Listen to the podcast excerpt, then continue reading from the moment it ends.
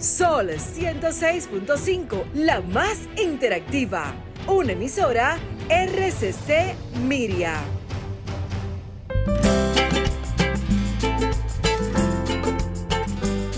Preguntas y respuestas con altura y calidad. Entrevistas o compuestas en un paneo con personalidad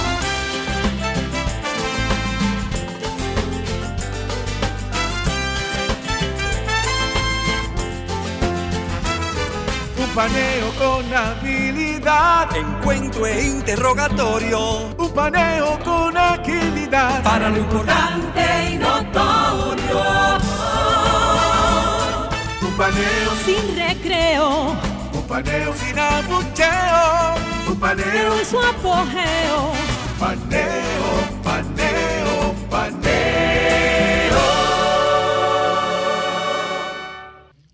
Saludos República Dominicana, soy José Eliseo Balmázar, esto es Paneo Semanal. Dando las gracias a Dios por permitirnos, como siempre, estar aquí con ustedes. Y a ustedes que nos conceden el siempre alto y grato honor de escucharnos por esta Sol 106.5 FM, de vernos también en YouTube, en nuestro canal Paneo Semanal y en el canal de Sol 106.5.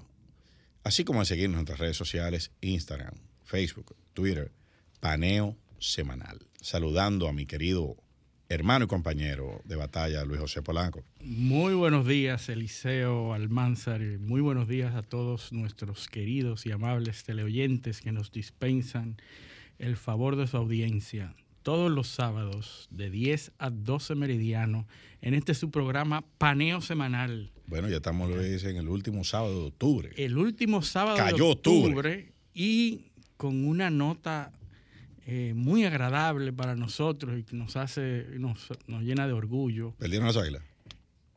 Cumplimos dos ah. años en el aire. Ah, ah, no, sí, eso es lo segundo mejor que puede pasar. es que pierdan las águilas. Tú sabes que yo te dije el sábado pasado que a mí me da lo mismo que gane el Licey que que pierdan las águilas. Yo soy muy neutral. Neutral, hay que serlo, muy, muy objetivo. Exactamente. Bueno, pues sí. Eh, cumplimos dos años. Cumplimos dos años en el aire, eh, de manera humilde, llevando eh, una nueva visión, una nueva dirección, un criterio diferente de llevarle informaciones internacionales, nacionales, con un poco eh, de, nivel académico en algunas ocasiones. Eh, tratamos de que nuestros invitados aporten al conocimiento y que tratar de levantar un poco el nivel del debate de lo que se escucha en la radio dominicana. Y de ver las cosas, llevar, eh, analizar otras aristas. Correcto. Eh, ver las cosas de una manera mm, más profunda, eh, conectando hechos y, noticias, sobre todo, porque en la, en la rapidez de la información, la dinámica de la información, no permite a veces que uno haga las correlaciones correspondientes entre un hecho y otro que suceden eh, a veces en tiempo y espacio distintos, pero están correlacionados. Entonces, nosotros aquí, eso es lo que tratamos de, hacer, ¿no? de, llevar esa visión a nuestros, a nuestros oyentes y compartir reflexiones que nosotros hacemos. Exactamente, porque el, lo que se oye y como tú bien dices, la rapidez con la que se reciben las informaciones, la masividad con que, se, con que llegan las informaciones, no permite ese detenimiento en cada una de las informaciones, pero tampoco llama mucho la atención. Nosotros hacemos un trabajo que eh, es, diríamos, contrario a lo que se pretende en la radio, el, sensacionalismo, eh, las noticias altisonantes son las que llaman la atención y nosotros nos hemos resistido en alguna medida de de hacer ese tipo de radio. Eh, y, tenemos la suerte de que tenemos una, una legión de, oyentes que nos siguen, que buscan eso mismo que nosotros estamos eh, vertiendo en la radio. Bueno, pues nada, adelante y, durar todos los años que podamos aquí. Hasta donde se pueda, ¿verdad? Bueno, pues, así es. Eliseo, tú sabes que hoy, bueno, hoy no, el día 27 de octubre se celebró el 60 aniversario de la operación Anadir. La operación Anadir. Crisis de los misiles. La crisis de los misiles. Anadir es un río que se encuentra eh, en, el territorio este de, la, de, la, de Rusia, en aquel momento la Unión de Repúblicas Socialistas Soviéticas.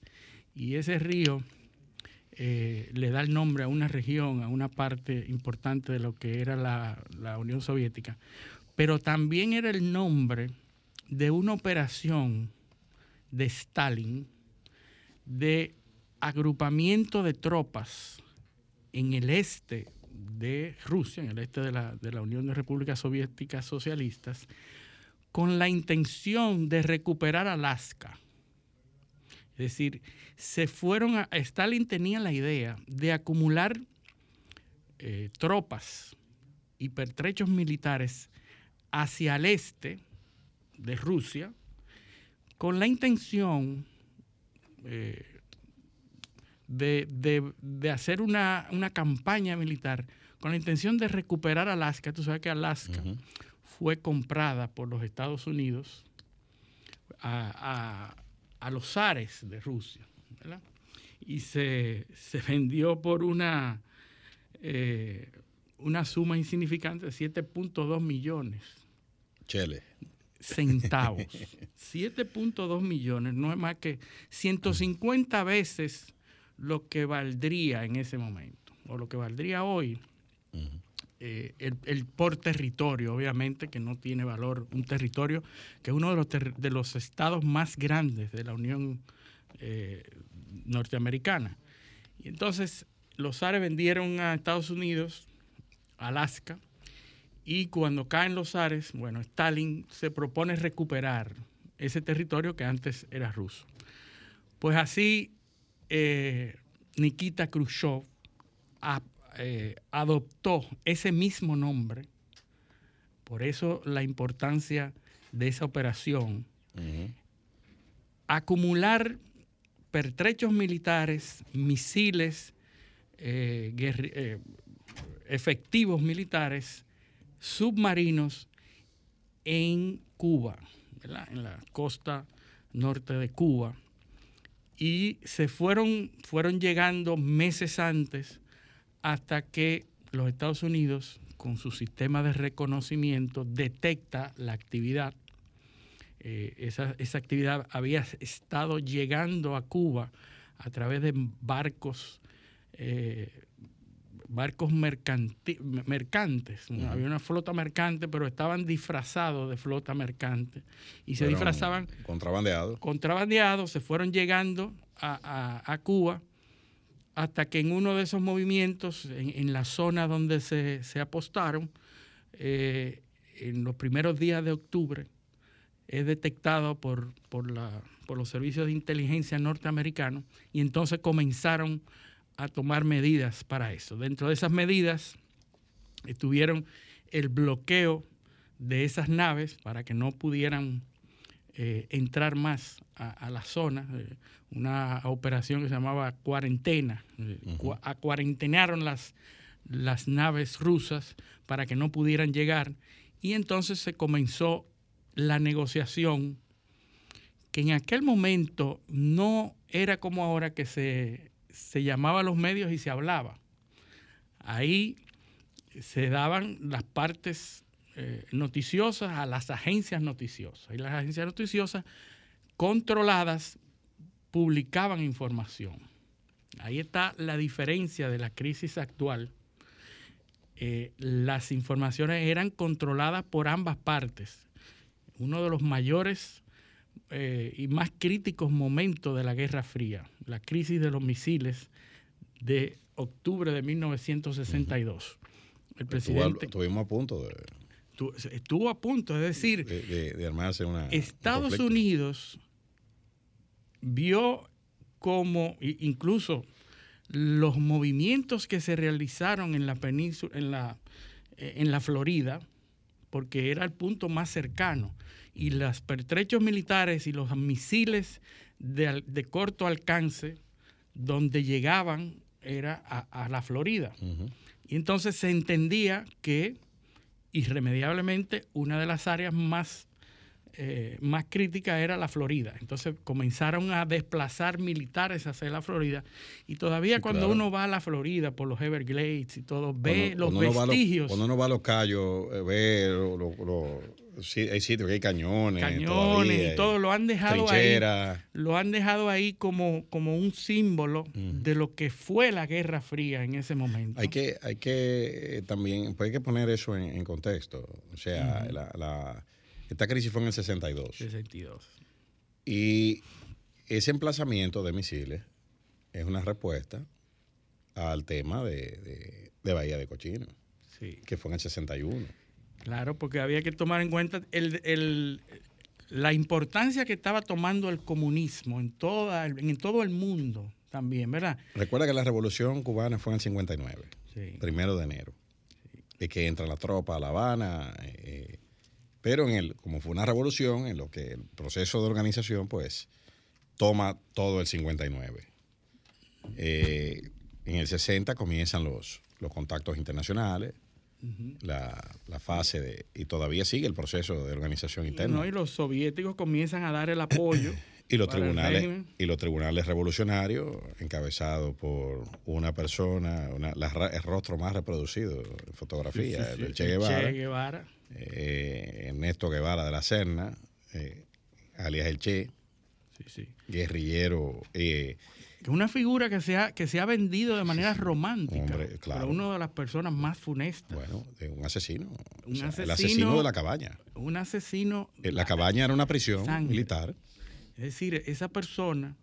eh, que dijo en la se- ONU. se ha conocido los momentos íntimos, las personas íntimas decía que, que no estaba tranquilo hasta que no pudiera matar personas. No, no, en la, en la ONU, eh, eh, cuando le tocó hablar, dijo que la revolución había fusilado, la revolución fusilaba y la revolución seguiría fusilando. O sea, es, es impensable que en la ONU alguien se pare a decir eso Sí. eh, en, en una, en, una, en una locución, pero eh, en, en ese, ciertamente, en el 60, pues vino, eh, eh, fue, fueron, eran, eh, eran periodos muy turbulentos. Entonces en el 61, en abril, es que viene la invasión de Playa Girón, de Bahía de Cochino, eh, que fue un fracaso militar eh, del- de la CIA, el exilio cubano.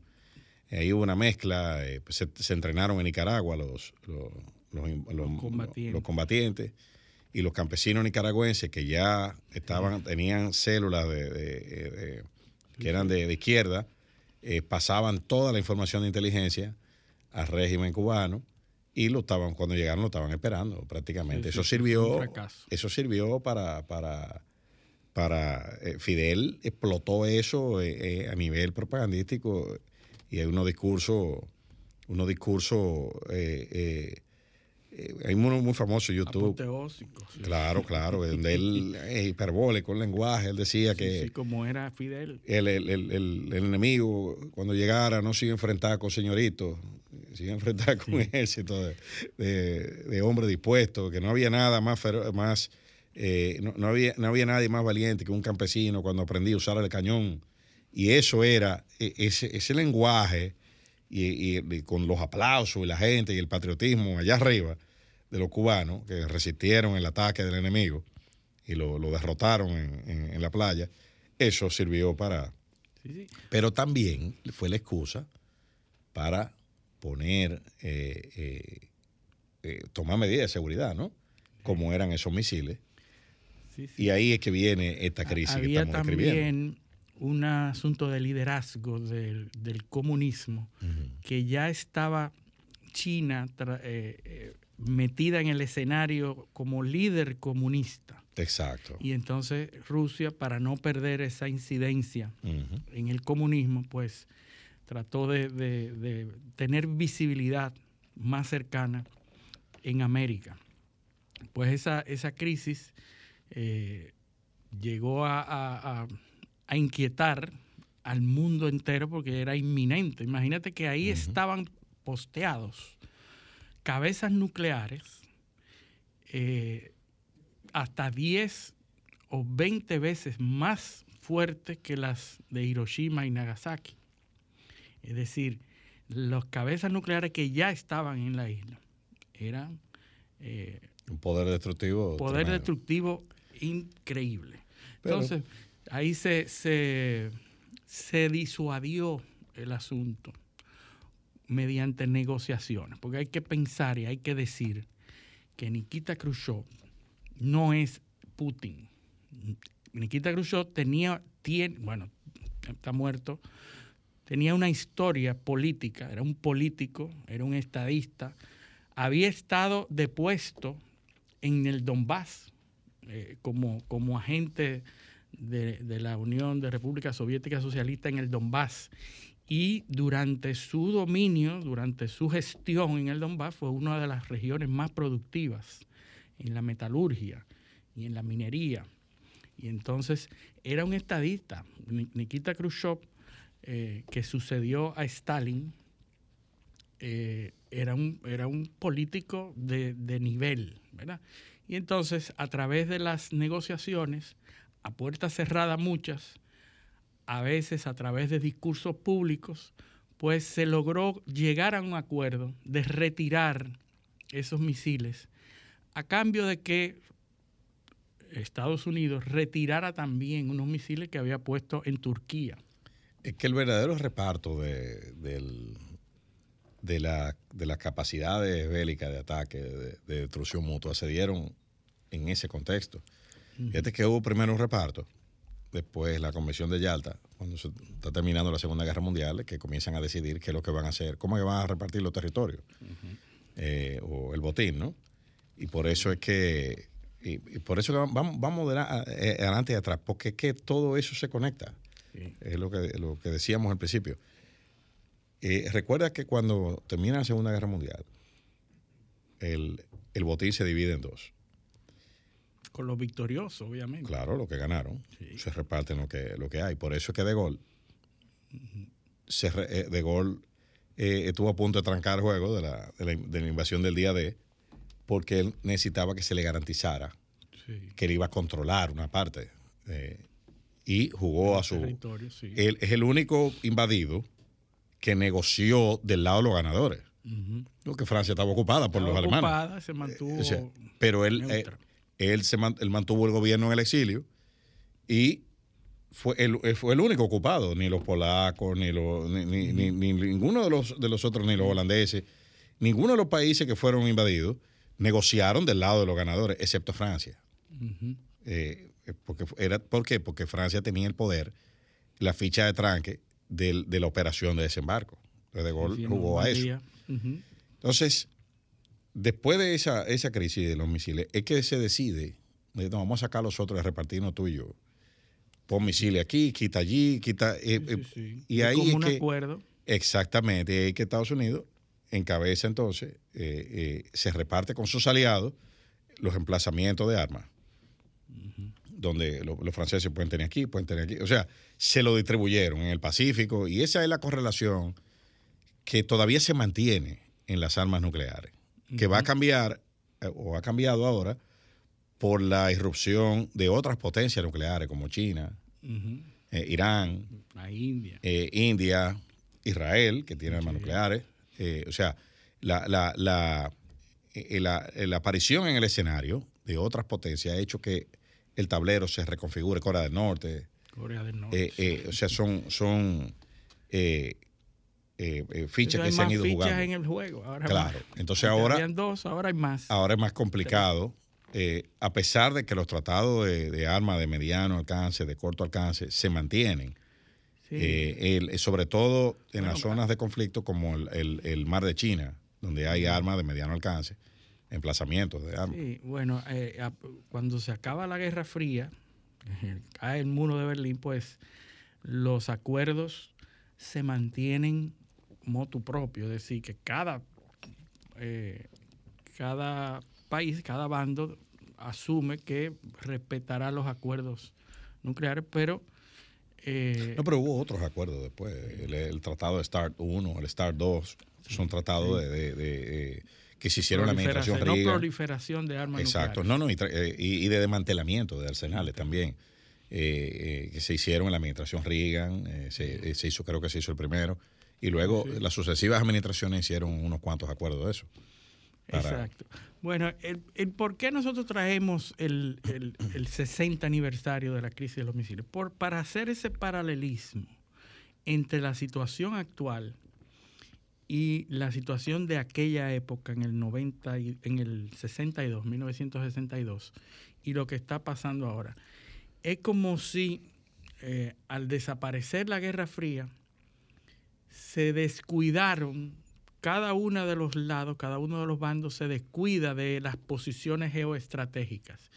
Y Putin lo que hace ahora es retomar esas posiciones geoestratégicas y, reclamar eh, esas posiciones precisamente. Eh, la diferencia es que Putin es un ex teniente coronel de la KGB y Nikita Khrushchev lo que era un político, era político y, era un estadista. No van a reaccionar de la misma manera. De hecho, Nikita Khrushchev cae del gobierno, cae como, como líder máximo, bajo imputaciones de su debilidad al retirar los misiles. Es decir, que en su propio país eh, es tildado de débil y entonces pierde el poder precisamente en algunas y algunos le, le la debilidad. ¿A quién te recuerda eso a principios de los 80? Jimmy Carter. Jimmy Carter. Eh, con la crisis de, de, los rehenes de Irán. Así es. O sea, eh, eh, perdió el gobierno. Sí, sí, sí. prácticamente por, por, porque primero eso se extendió 400 y tantos días. no tomó acciones. La verdad es que hay que hacerle justicia. Intentaron tomar acciones militares, lo que pasa es que hubo un accidente eh, en, la, en la pista de en, Riyadh, donde, donde, iban a despegar los, ah, eh, los, dos equipos de SEAL que iban a ir a rescatar a los rehenes. Eh, y eso permitió que la, los, la, Guardia Revolucionaria Islámica los, los, los, no, los dispersara, los rehenes. Ah, Entonces lo, dispersó y lo tomaron acciones porque se dieron cuenta con el accidente. Pero eso le costó la presidencia a, Jimmy Carter. Porque los gobiernos, a pesar de lo que nosotros pensamos aquí, de que el occidente es la idea generalizada en el mundo, los gobiernos penalizan a los presidentes que no van a la guerra. Lógico. Sobre todo en Estados Unidos. Y, y, por el contrario, apoyan a los presidentes cuando salen a la guerra. La ventana, hay un fenómeno sociopolítico que se llama la ventana de Overton eh, que se construye sobre una, sobre una hipótesis, sobre una tesis más bien, que es que las decisiones, vamos a ver, ¿cómo? Los políticos no toman las decisiones racionales. ¿Entiendes? O sea, esa, ese, ¿y cómo se construye la lógica de toma de decisiones? O por la expectativa de la gente. Entonces, eso, eso es un fenómeno, se llama la ventana de Overton. El político toma decisiones dentro de un grupo de opciones que son las que tiene la gente. no las racionales. que espera. No las racionales. No, no. Ni las, ni las más eficientes, ni las más convenientes. No, no, no. Es las que la gente cree que son.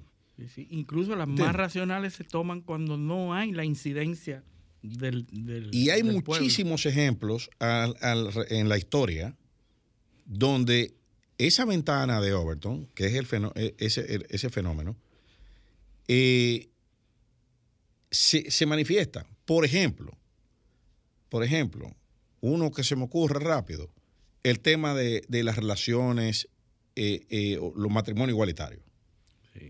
Eso hace 30 años era impensable. Entonces, ¿cómo es que comienza la.? se consideraban racionales. No, no, no. Eh, de hecho, los manuales de psiquiatría en los años 70 consideraban eso como un trastorno, una enfermedad mental. Sí, o sea, personalidad. Eh, sí, sí, eh, se trataba. Había centros de recuperación en España, que es un, país del primer mundo. Sí, sí. sí y, era así. Y en Estados Unidos no se podía entrar a la Fuerza Armada. o sea, tú estabas, pues, tú eras un enfermo mental o, tenía un problema conductual. Entonces, ¿cómo, ¿cómo se cierra la ventana de Overton? Bueno, comienzan los estudios científicos primero. A, a tirar el, el, La semillita. el- el tema. Entonces, entonces, si tú no quieres debatir eso, tú eres un irracional porque tú te niegas el conocimiento.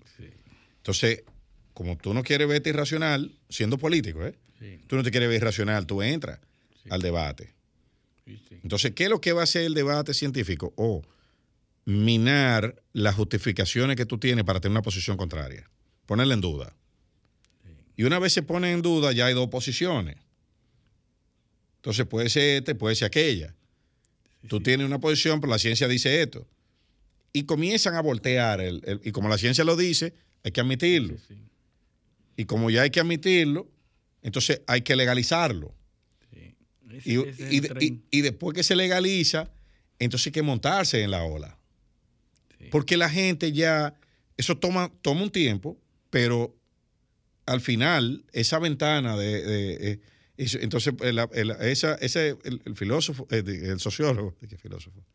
Que, que analizó eso, apellido Overton, por cierto, murió en el año 2003 y por eso que se le puso, el, el- el- Al- sí. murió en un accidente aéreo. A la ventana. Eh, eh, esa, esa ventana de construcción y de fijación de conocimiento y de, y de, y de mantras en la sociedad, así es que comienza. Y, y, si- y ahora que yo estoy diciendo eso, yo sé que te vienen a la mente muchísimos ejemplos Sí, sí, sí. de cosas que eran impensables hace 30 años, 20 años, y que ahora son, y ahora, ¿qué pasa? Que el ciclo se ha reducido. O sea, ahora una cosa aparece hace cinco años y ya de repente es lo que, por, la, por la velocidad con la que se propaga la información. Así es, la, la- la masificación de la, de la información ha eh, acelerado los procesos. Y eso se da incluso con, el, con los temas, como hemos visto, con el COVID, eh, eh, con, con la normalización de la violencia o de los conflictos bélicos. Eh, por ejemplo, ahora es Ucrania, Ucrania, Ucrania, Ucrania, Ucrania. Es como si un muerto ucraniano tuviese más valor que un muerto en Mali o que un muerto en un Eh, es conflicto lo que tú africano. dices, la lógica no tiene nada que ver. Nada que ver. eso. Y la, todas las decisiones políticas se toman en función a ese menú de opciones que no lo da la racionalidad, sino lo da la expectativa eh, eh, que se construye en la gente, que es inducida a la vez Así es. eh, por ese tipo de, de fenómenos. ¿no? Así mismo es, y así, y, y ahora con esta, con, con esa, con esa situación actual y una crisis en donde todo el mundo está hablando de una crisis nuclear, porque todo el mundo está hablando de una crisis nuclear, Claro. en algún momento lo menciona, Biden ayer lo acaba de mencionar, si él no tiene intención, ¿por, ¿para qué lo menciona? Y Putin dice, yo no tengo intención de usar las armas nucleares, pero dos días antes había hablado de, de que no descarta el uso. Claro. Es decir, eh, la dinámica, la, la crisis nuclear del momento es muy parecida a la que en aquel momento se dio, pero la diferencia son los medios de La lluvia de información. la lluvia de información Digo, de- de- y, y los actores. no, no necesariamente de información. La, la lluvia de, vamos a decir, de expresiones sobre De el tema, porque no, sabemos, Sí. recuerda de... Nosotros vamos a tener que definir la palabra información, claro. data, eh, noticias, todo eso, opiniones, Recuerda lo que decía Churchill, que la primera víctima en la guerra es la verdad. la verdad. Entonces, está. eh, eso, eso, es, eso es así. ¿eh? Sí, sí, sí, son criterios. de- eh, la filosofía de hoy y la, la filosofía que se hace en los centros del pensamiento en Europa, el tema fundamental es la verdad. Claro. La verdad como realidad. ¿Qué es la verdad?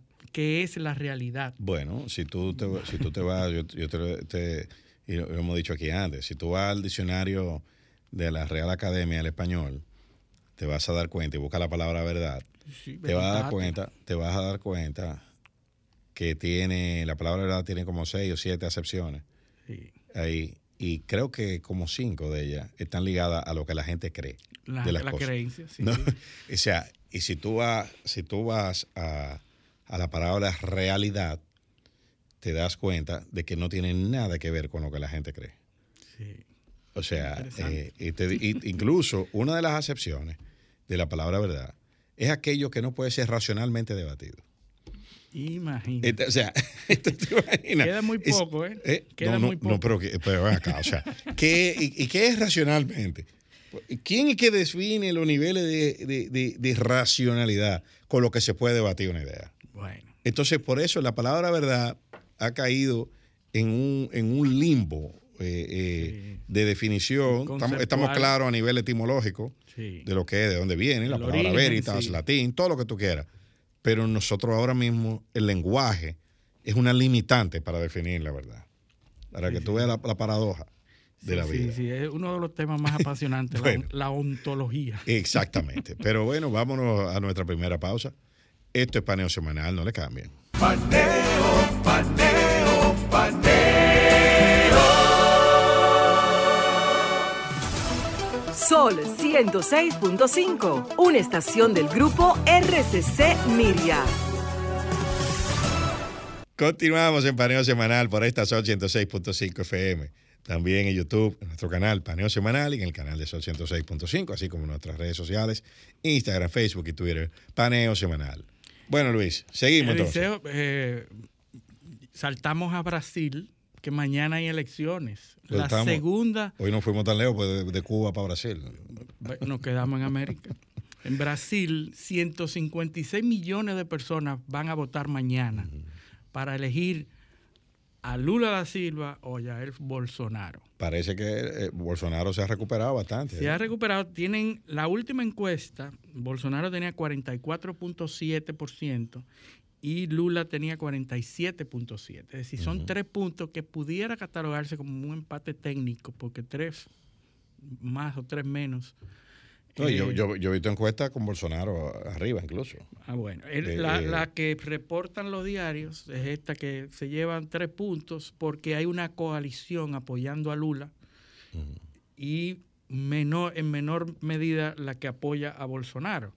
Incluso Lula está llamando a los evangelistas, al sector evangélico, a los que tradicionalmente apoyan a Bolsonaro, Ujú. pues son de derecha y, y entonces Lula ha querido eh, ya hacer un llamado a Recu- los, a los recuerda evangelistas. recuerda que, que dijimos que cuando hay dos vueltas, Sí.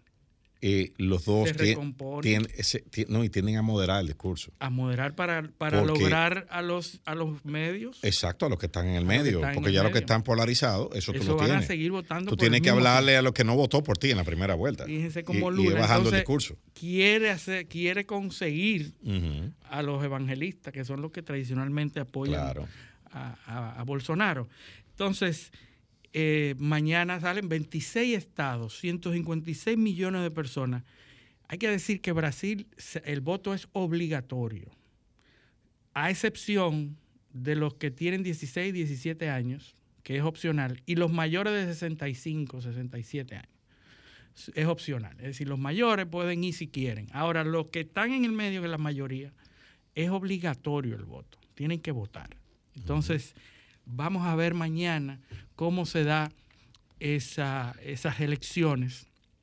A ver si, si no hay influencias, si los medios no, no influencian a la población. Eh, Muy tarde para eso. muy tarde. Bueno, vamos a ver mañana qué pasa en Brasil. Y a propósito de eso, eh, Elon Musk concretizó ya la compra de Twitter y lo inauguró con un tweet que dice, el pajarito ha sido liberado. The bird it's free. Bien. Porque el, el- el logo de Twitter es un pajarito. Entonces, ahí se supo, un día antes de la, de la, de la oficialización de esa, de esa concretización, de la adquisición, dice Elon Musk tuiteó que el pájaro finalmente está libre. Así Bien. lo ha mediatizado. Estaba como la canción Estaba- de Fausto Rey antes. estaba-. Estaba, Ahora está libre. estaba eh, aprisionado Twitter y Elon Musk ha llegado a liberar a Twitter. Imagínense ustedes, 44 mil millones de dólares ha pagado eh, Elon Musk para, la, para adquirir la plataforma. Y llegó ese 12 de ellos, 12 mil millones de ellos ha sido aportado por capital entre un consorcio de bancos y lo otro con fondos propios. se, se, eh, se, se, estrenó Elon Musk como Ñeñe, el alcalde de Cotuí. Bueno, precisamente, tú sabes que la, la, primera medida que anunció Elon Musk fue que destituía al CEO, ¿verdad? Al jefe, al financiero, claro. al jurídico claro. y al asesor principal. Bueno, Ñeñe en el segundo número 47 de, su, discurso de toma de, posesión anunció que estaba destituido todo el mundo en el ayuntamiento de Cotuí. pues fíjate Entonces, en, el segundo 47 el discurso. O sea, que fue, saludó a, anunció que los presidentes y anunció que está todo el mundo cancelado. Eh, entonces pareció. Una parece una tendencia. Porque fíjate. No, y lo Musk vio la toma de posesión de Ñeñé. Y hizo, en hizo exactamente lo mismo que hacen los políticos dominicanos, que lo primero que destituyen es al financiero. Claro. ¿Verdad? Que de confianza. Tiene que ser de confianza. Claro. El jurídico, que es el jurídico, ¿verdad? No, porque eso está en la ley de función pública, personal de confianza, dice. Ah, entonces, y el asesor. Personal de confianza, función pública, 4108. Entonces, Elon Musk adquiere. O sea, o sea, mira la lógica, la lógica de la ley 4108. Si tú encuentras un consultor jurídico ahí que tiene 20 años en la institución, que sabe, ese no es de confianza. No de confianza. No, tú pones el tuyo. Y un director administrativo, y un director de recursos humanos, personal de confianza, así que se llama, ¿eh? Ah. O sea, tú no puedes confiar en nadie que tú encontraste. esa gente no puede ser de carrera. No, tampoco. No, no, no, no, no. esa gente no. No tienen derecho a eso. Eh, según la lógica legislativa criolla y de la administración pública. Y los Musk parece que en sus venidas aquí a, la zona este, pues, que ha, venido un par de veces, eh, parece que estudió esa, esa ley, porque ha destituido a esas personas y ha prometido que va a trabajar para, la, para mejorar la libertad de expresión. Específicamente va a tratar de, que, de eliminar esa moderación que había que favorecía a la izquierda, al sector progresista, al Partido Republicano, eh, eh, que, moderaba o, censuraba las ideas del Partido Republicano, eh, que va a estudiar los algoritmos de promoción, porque se entiende que los algoritmos de promoción dan prioridad y dan mayor visibilidad a las ideas progresistas frente a las ideas conservadoras. Y también que va a trabajar para eliminar las cuentas falsas. ¿Cuántos ¿cuánto, votos habrán en, Twitter? Bueno, él, se dio cuenta de que Twitter era la plataforma perfecta para su manejo personal y financiero, para elevar o bajar las acciones a su antojo, como él ha estado haciendo durante los últimos cinco o diez años. Ha estado incidiendo eh, en, la, en, la, apreciación o depreciación de acciones. Él, eh, a mí, muy difícil que me digan que es una labor altruista que él quiere hacer con, con Twitter, sino que él lo va a utilizar para beneficio propio. ¿Y Musk tiene un proyecto presidencial? no lo eh, dudo. No lo dudo porque fíjate que hablamos la semana pasada de la incidencia que está teniendo en la geopolítica mundial. no, él, no opina en todo. Él opina en todo. y no solo opina, actúa. Así es. Y él se, se en el momento en, el, en que él ofreció los 44 mil millones, Twitter está, e, ese era un precio muy por debajo del valor real de Twitter en ese momento. Incluso se criticaba a, a los ejecutivos de Twitter en haber permitido esa oferta tan baja. Sin embargo, inmediatamente después, las acciones de Twitter bajaron a un punto que hoy esos 44 mil millones es un precio muy por encima de su valor. De lo que valen. Del valor. Por eso él se retracta y trata de evitar fue, un juego, fue una estrategia, para, desinflar se la, oposición. y entonces, justo antes del, juicio, entonces retoma la intención de, comprar porque ya iba a ir a juicio y el juicio probablemente lo perdía, pero finalmente tiene las acciones. Sí, sí, el objetivo estaba logrado, que era, que era comprarla por lo que él ofreció. Sí. Entonces No, no, no, tenía sentido mantener ese, esa controversia. Eh, él, él ahora, eh, vamos a ver cómo operan esas, esas acciones. Eh, mientras tanto, Tesla y Starlink, la, la compañía más importante, la compañía espacial y la compañía de vehículos eléctricos, están en un proceso a la baja. hay que ver si se, se se recuperan. Eh, vamos a ver cómo ahora con Twitter en, el, en la casa, pues cómo opera ese, ese, ese asunto. Mientras Trump, tanto, Trump vuelve el lunes a Twitter. Se ofreció que esas personas que estaban baneadas, incluyendo a Bolsonaro, que estaba baneado también, Kanye West. Kanye West, una cantidad de personas baneadas que no podían tenían sus cuentas bloqueadas de por vida, pues vuelven ahora y tienen, ya Trump se, se manifestó a favor de, la compra y saludó a, Elon Musk por eso. Entonces vamos a ver cómo también Twitter ahora incide en las elecciones. ¿Qué va a pasar? Eh, eh, eso, eso, eso está por verse, pero definitivamente Twitter, Twitter es una herramienta política eh, eh, importante. O sea, no, no, no, se puede subestimar tampoco ni negar. Y también ha sido contaminada, eh, porque hay, que, hay, que, hay, que, ser, hay que ser justo. Pero eh, también entiendo que ese poder de, control, de moderación que tienen los, los, que, quienes dirigen la plataforma. es un poder demasiado grande, y ha sido ejercido de forma abusiva. Sí. Porque se ha usado no solo para eliminar expresiones de la gente, de, lo, de lo, que ellos de lo que ellos consideran, porque es, a su criterio, y también y, también para conspirar, para para sacar o, negarle cobertura mediática a cosas que perjudican los intereses políticos de quienes dirigen la plataforma. correcto. y, y, el, eso, eso, por ejemplo, por ejemplo, Twitter ha servido para cubrir o sea, para tapar mucha de la información sobre Hunter Biden.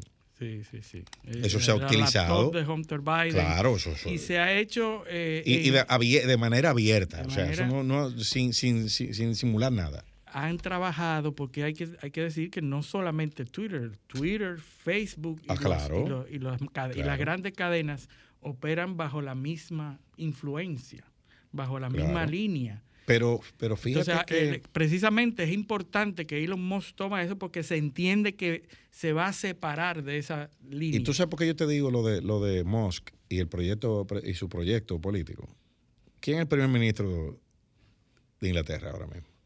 Sí, de un ese. ¿De, dónde, viene? De la India. No, no, no. Pero ¿de qué sector ah, económico? sector conservador. No, ¿de qué económico? Ah. Es, es, el sector de tecnología. Ah, tecnología. Es el, es el Bill Gates de la India. Sí, sí, sí.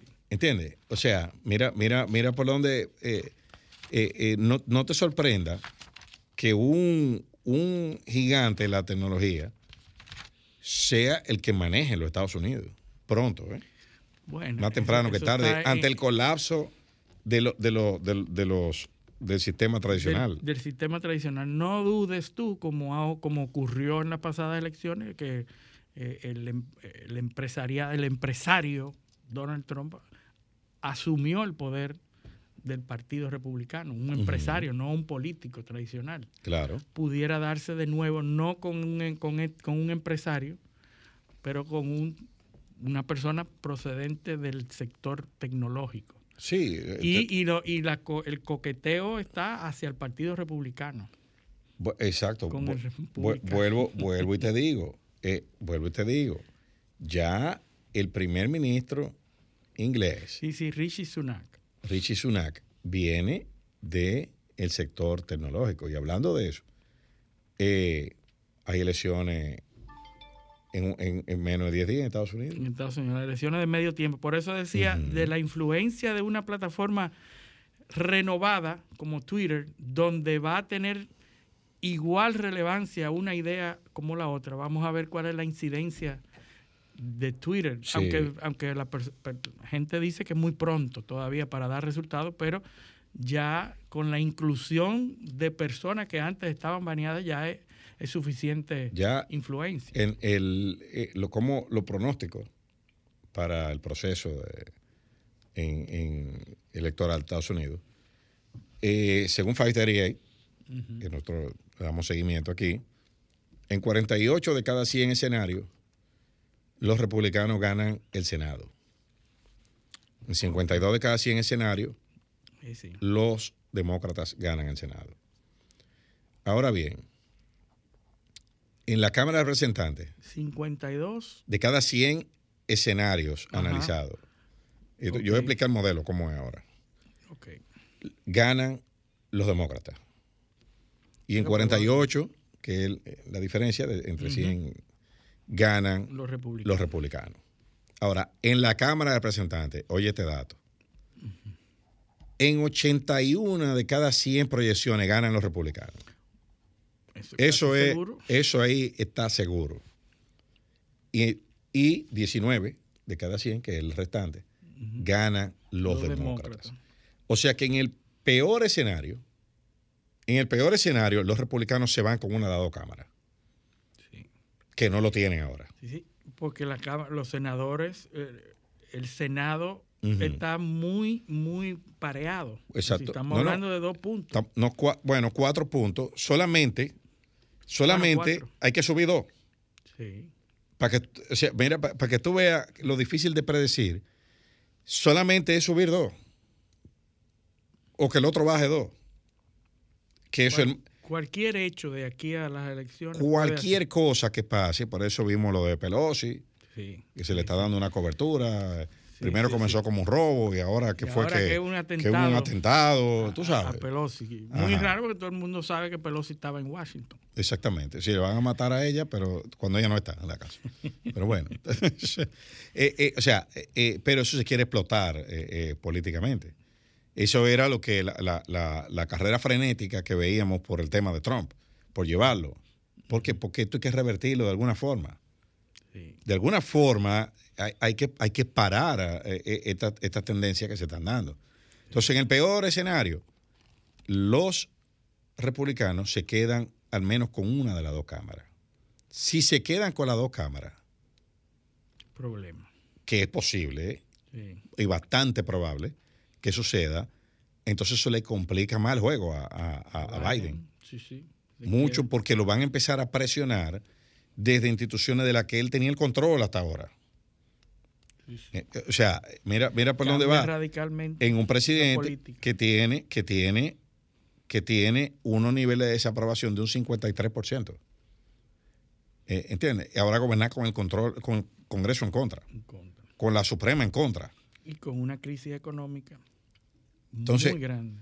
Entonces, e, eso, eso por un lado. En las gobernaciones también los republicanos van a ganar eh, mayoritaria, mayoritariamente se, está hablando de más de 30 gobernaciones que van a caer en manos republicanas. Entonces, e, evidentemente... Que es el escenario en donde se van a dar las elecciones del 24. Por supuesto. Porque las gobernaciones de los estados es donde se hacen los arreglos a favor o en contra de que gane un partido u otro. Sí, claro. los cambios de, de circunscripciones y el, gerrymandering y todo lo demás. Toda, todos los manejos se hacen en las gobernaciones. Entonces, eh, yo la verdad que veo, veo eso con, cierta eh, vería, mejor dicho, si yo fuera demócrata, estuviera preocupado. Estuviera bastante preocupado. Quedaría, déjame ver si puedo contarlo esto rápido, 3, 5, 8, eh, 12, 17, eh, 22, 25, 26. Hasta ahora, hasta ahora, los republicanos pueden ganar entre 26 y 30 gobernaciones. Hasta ahora. de las 50. De las 50. O sea, recuerda que no, no, todas van, no todas. no todas son de medio Creo que son 36 o 40 que se eligen ahora. Pero, de todas maneras, es bastante. lo que, lo que, lo que, se, lo que pueden ganar. Así que vamos a ver qué pasa. Hay algunas que están, hay tres o cuatro que todavía no se sabe porque la, la carrera está muy reñida y hay que ver, hay que ver qué sucede. Pero lo que se pronostica hasta ahora es una victoria de Partido Republicano. Y esas, esas, esas direcciones estadísticas que tú mencionas ahí son la causa y el origen de muchas de las decisiones que nosotros vemos en Estados Unidos, porque no nos damos cuenta que cada vez que se toma una decisión, detrás hay un, una intención política con miras a estas elecciones. Todas, todas las medidas. Los republicanos pueden obtener alrededor de 21 gobernaciones. Las que tienen, que son ahora mismo, que no están en juego, de las que no se, de las que no se van a elegir, ellos tienen 3, 5, 6 tienen, de las que no se van a elegir. Los republicanos tienen, de las que no van a, a, a, bailotearse ahora, 8. O sea, está 6, 8 a 6. Pero de las que se van a, de las que van a elegirse nuevas, seguras demócratas, hay 10. Republicanas seguras, hay 14. De las que están en, eh, eh, que se inclinan hacia los demócratas, hay 4 tres se inclinan a los republicanos. Eh, de las que están a favor ligeramente de, de, los republicanos, una y una, y tres que están sin decidirse. Bueno, y, eso, y esos números los tienen los partidos. Claro. Y trabajan con esos números. Este esto de 538 es un, corre eh, alrededor de 5 mil, entre 5 y 10 mil modelos de, de sondeo. Eh, electrónico aleatorio. Entonces se va alimentando diario y van construyendo una, base de, unos modelos matemáticos de predicción. Porque esto no es encuesta, esto, es, en vivo. Eh, exacto, es, en vivo. Entonces van, lo van construyendo eh, y hacen promedio, promedian todo lo que se publica.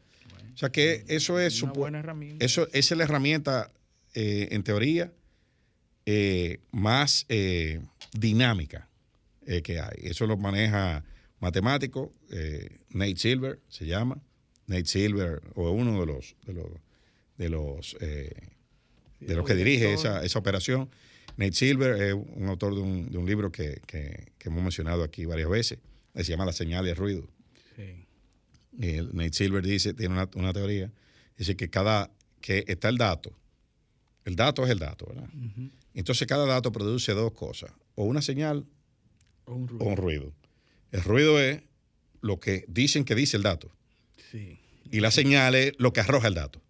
Sí, la realidad. o sea, tú dices, tú dices, tú dices eh, por ejemplo, 30 eh, de cada 100 eh, dominicanos bebe, bebe agua por la mañana. Entonces, casi un tercio de la población dominicana bebe agua por la mañana. Entonces el otro dice, 70% de dominicanos no bebe agua por la mañana. es el mismo dato. Es el mismo, el mismo dato. Lo que pasa es que es como tú, es como tú lo digas. Sí, sí, sí. Tú ves. Entonces, eh, eh, eso es lo que él dice. Eso, y, la, el manejo que uno le da a ese tipo de cosas viene, o sea, la, influencia, y se, usa mucho en, en las encuestas, y los sondeos. Se manejan los resultados, claro, hasta el titular. De manera diferente. Hasta el titular eh, eh, te cambia la, Ya tú lo lees condicionado. Sí. O sea, tú lo lees y dice, si el titular es que, que no te gusta, ya tú no, eso no sirve. Comienza, lo lees con otra actitud, tú sabes. y eso, eso es lo que se busca. Por eso esto es tan importante. Y no, fíjate, el que entre a esa página, 538, se va a dar cuenta que ellos no hacen ningún juicio de valor. Así va la cuestión. Y lo ponen gráfico para que tú mismo sea el tú que. saques tu conclusión. No, y tú señalas y pones, porque es muy, eh, eh, el website es muy interactivo. Y tú mismo sacas y pones, tú dices lo que tú quieres decir sobre el dato, pero ellos presentan el número ahí. Interesante. Así es. Pero bueno, vamos, vámonos a nuestra segunda pausa. Esto es paneo semanal, no le cambien. Paneo, paneo.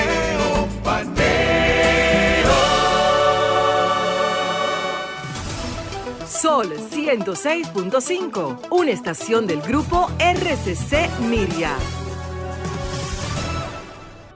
Continuamos en paneo semanal por esta Sol 106.5 FM. También en YouTube, en nuestro canal Paneo Semanal, en el canal de Sol 106.5 FM.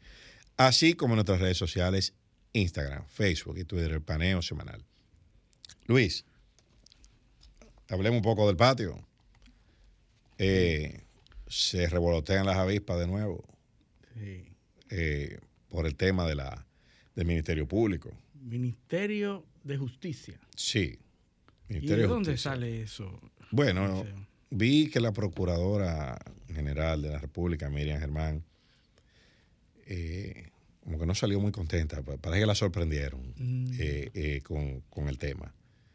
Eh, ella dijo que no, no, quiso hablar, no, no fue con un tono muy... eh, parece que la sorprendieron. Entonces, el debate aquí se circunscribe así, si hay que modificar la constitución o no para crear el Ministerio de Justicia. Entonces, obviamente, todavía no se conoce el, el proyecto de ley, por lo tanto, no sabemos hasta dónde, eh, cuáles son los alcances, cuáles son las implicaciones. Entonces, ahora, ¿qué es lo que dice la Constitución? Porque eso es lo que hay Sí, que... porque yo oigo a muchas personas Sí, opinando sobre eso, pero no, si claro, no hay un, claro. un proyecto de ley, no podemos saber No, de qué se trata. Lo que todo el mundo comienza a especular, a decir que se necesita una reforma constitucional para hacer eso. Sí, sí, no, eh, no, no, eh, y, y que no se necesita también. Y también hay otros que hablan de que no se necesita. Pero bueno, tú sabes lo que es el ultracrepidario. No, ¿qué es eso? Eso, el ultracrepidario es un individuo que habla de lo que no sabe. Ah, Sí, eso es un... ignorante. No, no, no, no un ignorante, pero él no sabe, pero habla. Entonces es como la, el efecto de Dunning-Kruger. Ah, sí. Tú sabes que a mayor ignorancia, mayor autopercepción de conocimiento. Sí, sí. O sea, mientras tú menos sabes, Dunning-Kruger, tú, se sí. te daña, a ti se te daña algo en tu casa, entonces, un aire acondicionado, tú buscas un técnico. Porque tú sabes que tú no sabes de eso. Sí. Pero tú le dices pues, a otra persona, eh, un tipo de la calle, como muy corriente, dice, me dañó el aire, "Ve, pásame, que yo, pa, Sí, y, sí, y arranca una lo cuestión. arreglo yo. Porque él, exacto, él no sabe que él no sabe. Tú, tú sí sabes que no sabes. Entonces, bueno, eh, el, el- el punto es el siguiente. Eh, los ministerios, empezamos, empecemos 134. Creo que se está hablando de crear un Ministerio de Justicia, ¿verdad? Sí. ¿Qué dice la Constitución? Los ministerios, Ministerio de Estado. Para el despacho de los asuntos de gobierno, habrá los ministerios que sean creados por ley. O sea que Se necesita una ley. se para necesita una ley. Perfecto. Cada ministerio estará a cargo de un ministro y contará con los viceministros que considere necesario para el despacho de los asuntos. No dice más nada la Constitución. Ahora, ¿para qué, se está diciendo que hay que crear un, un- un Ministerio de Justicia? Ya he escuchado algunos que, bueno, que, que, que, que la Va a Procuraduría... sustituir a la Procuraduría.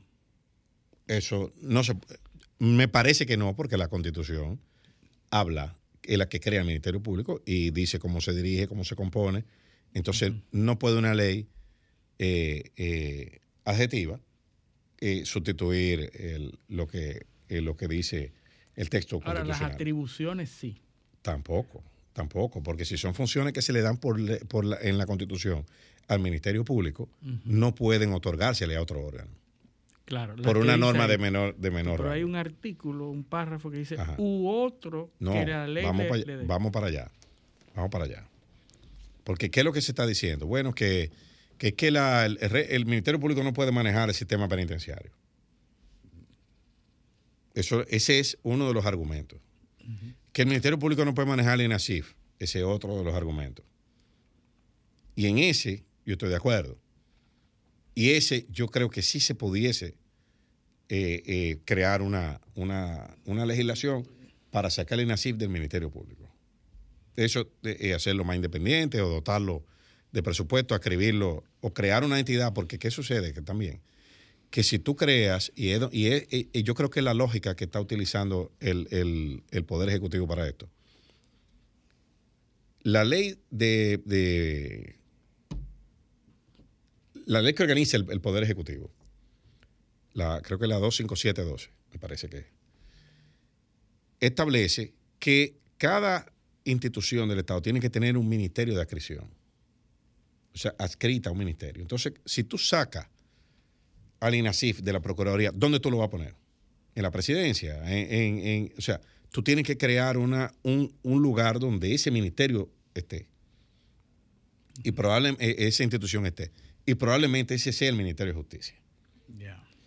El régimen penitenciario, ¿qué es lo que dice la Constitución? El artículo 169 dice, el Ministerio Público es el órgano del sistema de justicia, es 247.12 la ley. Eh, me acordé ahora. El Ministerio Público es el órgano del sistema de justicia responsable de la formulación e implementación de la política del Estado contra la criminalidad, dirige la investigación penal, o sea, tú no puedes sacar eso. Y ahora, yo ahora viene otro debate. El INASIF es parte de la investigación penal.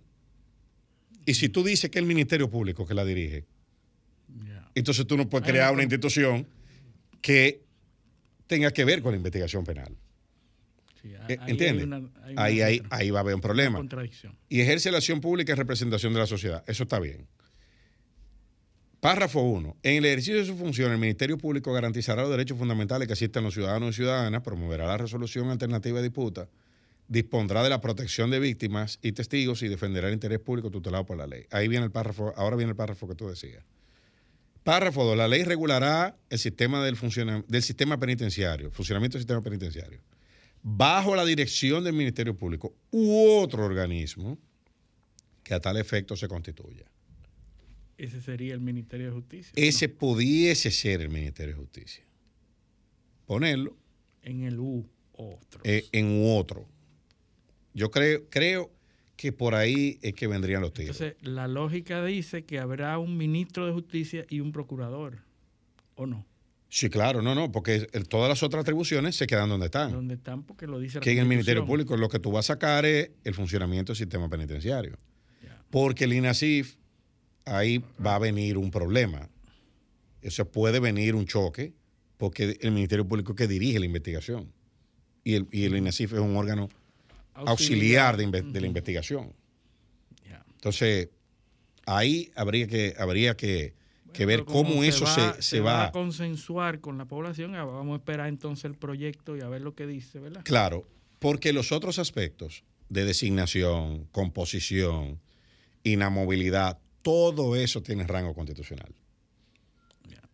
Todo. O sea, quién designa, quién, quién maneja el Ministerio Público o sea, es el Consejo Superior del Ministerio Público, las atribuciones, todo eso. Entonces, para tú tocar cualquier cosa de esas, tienes que modificar la Constitución. De hecho, recuerda que se debatió en, eh, hace, hace poco, eh, cuando se conformaron las mesas de, de trabajo para la posible reforma, el Ministerio Público era uno de los temas y después eso se dejó de lado porque lo que se está buscando es una solución legislativa en lugar de una solución que implique modificar la constitución. Los niveles de consenso son menores. Yo creo que puede pasar esta creación de este ministerio para el tema penitenciario. Lo otro es discutible, lo, de, lo del INASIF. Bueno, y como es un tema constitucional... Hay que esperar, hay que esperar que venga, eh, eh, para cerrar el tema, hay que esperar el proyecto de ley. Porque estamos, estamos hablando sobre bases hipotéticas de lo que eh, podría ser. Y cerrando el tema, vamos a abrir el otro tema, porque ya tenemos nuestro invitado aquí que nos va a hablar, y lo trajimos a... No, él vino, no lo trajimos. Nosotros lo trajimos para que nos hable de lo que se celebra el día 6 de noviembre, que es un aniversario más de la primera constitución dominicana también, porque la constitución tenemos a nuestro querido hermano y amigo, el doctor Bravo Mena, que eh, fue decano de la Facultad de Humanidades de la UAS, pero sigue con una alta incidencia en esa casa de estudio como alto funcionario. Ya ha venido antes. Especialista, politólogo, historiador. Y bueno, le damos la bienvenida, hermano Bravo, el único bravo que siempre está feliz. Augusto Bravo. siempre positivo. Claro. Eh, encantadísimo. Otro paneo más. Sí, sí. Hay que decir que uno de nuestros más fieles oyentes. Ah, es el que Siempre no, me es el que no oye. Sí, sí. Ah. siempre. Hay dos más por ahí. Sí, sí. Muchas felicidades por estas orientaciones sabias y oportunas para la sociedad dominicana. Sí, Sí, en la próxima semana tenemos la conmemoración del 178 aniversario de la primera constitución dominicana. Y como tal, usted lo ha expresado, siempre es un tema vigente, de mucha incidencia. Pero para comprender esas modificaciones, Dime a ver dónde Debemos surge debemos esa, remontarnos al primera, pasado, como esa primera constitución. sí, nuestra primera constitución, conocida como la Constitución de San Cristóbal, porque fue entonces en esa villa, pueblecito, una ¿Por, qué en San. Cristóbal? ¿Por qué se desplazaron ahí? se desplazaron a San Cristóbal por un tema de mucha incidencia hoy en día, para evitar que lo- los actores políticos la permearan, Ajá. la dominaran, manipula- manipularan a los asambleístas. ¿Cómo fue ese proceso de, decidir, vámonos para San Cristóbal? Sea, un retiro. una es sugerencia se- Un retiro, un retiro. asambleístas se eligieron, ¿verdad? Se En eligieron, sí, en, una cada una de las provincias. eh, de decir, se eligieron No, no eran provincias, eran poblaciones. poblaciones, fueron- eran tres departamentos, básicamente, pero hubo representatividad. Eh, y una sorpresa, hubo ocho sacerdotes. Ajá. Sí, en esa época Sí, participaban sí. activamente. Ocho. ¿De cuántos? Ocho. ¿De, de cua- cuántos Sí. participantes eran? ¿no? Y, y- y siguieron siguieron participando por mucho tiempo. Sí, todavía. Pues Meriño fue presidente, el arzobispo Meriño. Eh, como padre Meriño, presidente, después fue arzobispo. Ah, fue Sí. presidente cuando era presbítero. Sacerdote, sí. Presbítero. Exactamente. Luego, década después, fue arzobispo. Ajá. pero ya de una gran incidencia y liderazgo dentro de la Iglesia Católica. Y, y Noel también. No- Es importante porque eran los letrados, Claro. el conocimiento, e incidieron significativamente. El cónsul San Denis, francés, en nuestro territorio, fue que auspició la idea y fue acogida eh, por, la por todos. Y se estableció entonces en San Cristóbal, que ni era muy lejos, Sí, ni sí. muy cerca. Eh, para esa época no se llegaba en media hora, por supuesto, ¿verdad? No, claro, claro. Y si los Se ríos estaban fueron de- allá para que no molestaran. para que no molestasen. Doctor, el doctor Balaguer no había hecho la autopista de, ninguna de ellas. Sí, de noviembre. No, y cuando llovía era imposible llegar. Entonces ahí se mantuvieron. Pero ¿qué va? Aún así llegó la influencia. Claro. Una muestra de eso es el artículo 210. Ujú. Ajá. El ¿Qué artículo decía, ¿Qué 210. decía el 210? que se le da poder extraordinario al presidente de la República para tomar cualquier medida en situación de una amenaza haitiana, convocar la guerra al ejército sin ninguna responsabilidad. Ya. Otro tema ahí también, ¿eh? Claro, claro. De ese momento. En el momento, eh, ¿estaba pensada para, para Pedro Santana o, o no? ¿O no se tomó en cuenta? el primer intento fue hasta, lo- hasta, los, ciento- hasta los 109 no hay desperdicio. Una constitución bien ajustada con la influencia de los franceses, tomó en cuenta. actualizada la época. actualizada, tomó también elementos, podríamos decirlo que sí, elementos de la separación de los poderes, por ejemplo, de Estados Unidos, la libertad de, eh, los derechos humanos y las libertades de los franceses, muy de moda, Eh, también de la constitución haitiana, indi- indi- indiscutiblemente se permitió liberar en esa época, si nos quitamos los perjuicios de hoy en día, pero pa- en el contexto del momento, Si tú, la, si tú la trasladas de Haití a otro país, fuera un modelo. un modelo. Sí, si no fuera haitiano. si no Si fuera- puede ser. Lo único que tiene mal Sí, sí, haitiano. sí, de- puede ser del monte a Concagua. eh, eh, no importa, Eh, pero no es de La haitiano. constitución de Cádiz, lo- los municipios, Ah, que ya. Juan Pablo Duarte auspiciaba y tiene una amplia visión. Señor, y como se veían los pueblos, de tomarse en cuenta ese elemento de Juan Pablo Duarte sobre la autonomía de los municipios y la preponderancia. Desde eh, esa constitución ya teníamos eso. eso. Bueno, en el pensamiento estaba ya establecido. Eh, entonces esa primera constitución, con el artículo 210, se convierte en una dictadura.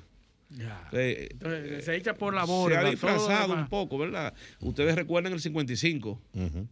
Sí, claro. El, el todavía- famoso y- 55, que tú, el artículo todavía- 55 y de la todavía- Constitución del toda- 66. Y todavía, 66. todavía el 128, tú ves, Claro, tiene su claro. Es decir, que en, la- en teoría, lo que eh, se planteaba de la- del equilibrio de los poderes, en países como el nuestro, hubo una cierta, pre- cierta no, una marcada preponderancia Presidencialismo. presidencialista. Eso es presidencialismo puro, en ese sentido, eh, que rompe el equilibrio de los poderes del Estado. justamente el tema que se plantea y el que está muy en el tapete sobre la independencia del Poder Judicial, lo venimos arrastrando desde la fundación de la República y desde nuestra primera constitución. Porque es que eh, eh, aquí, aquí hemos dicho muchas veces, lo hemos discutido, eh, el tema de la independencia del Poder Judicial, eso, eso es un eufemismo.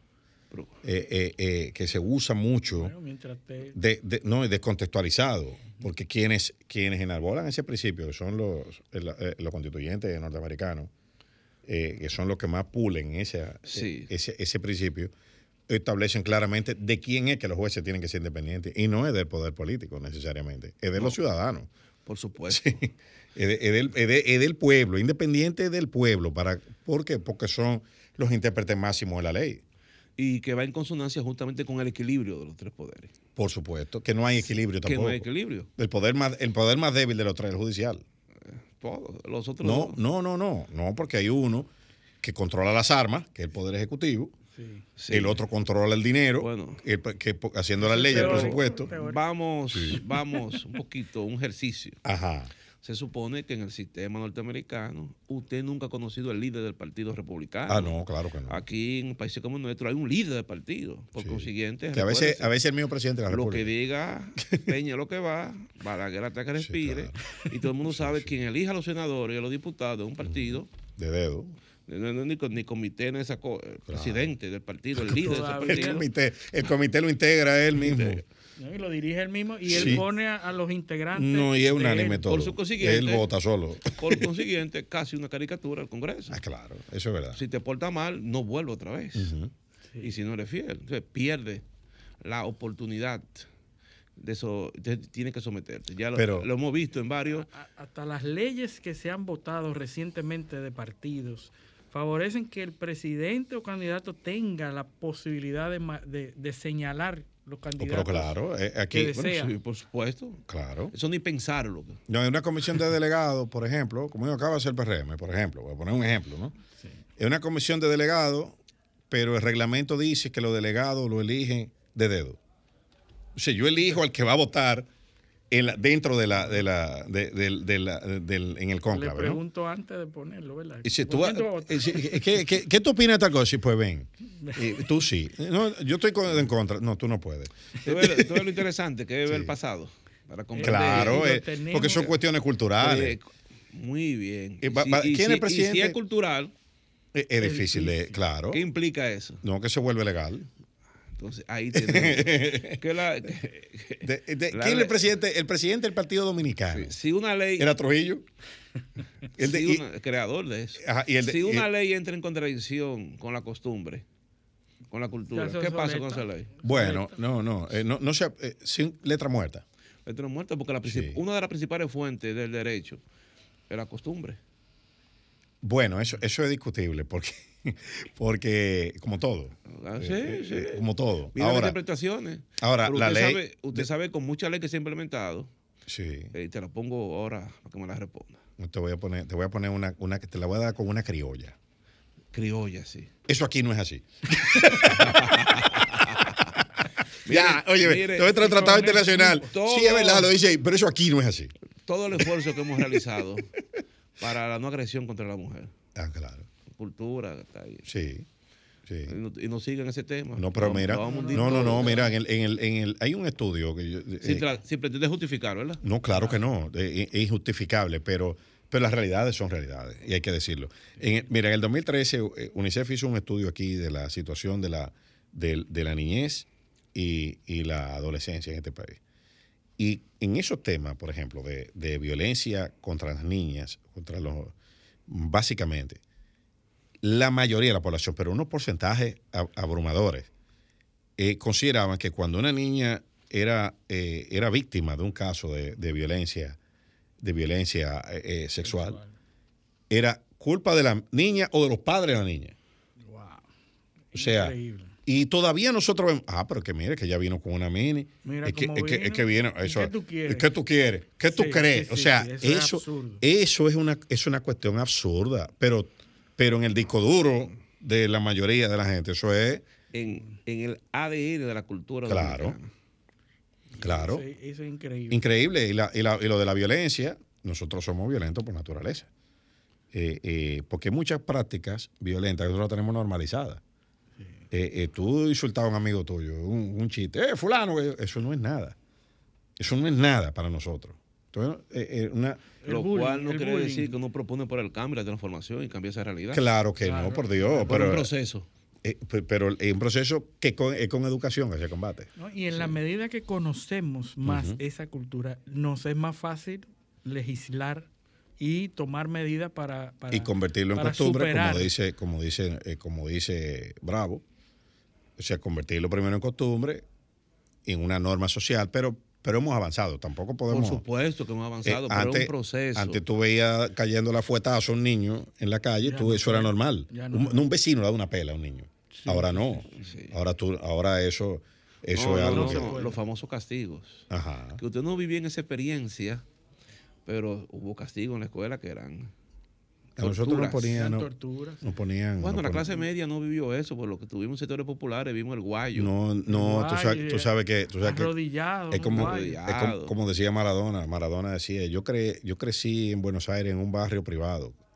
Privado de agua, privado de electricidad, privado...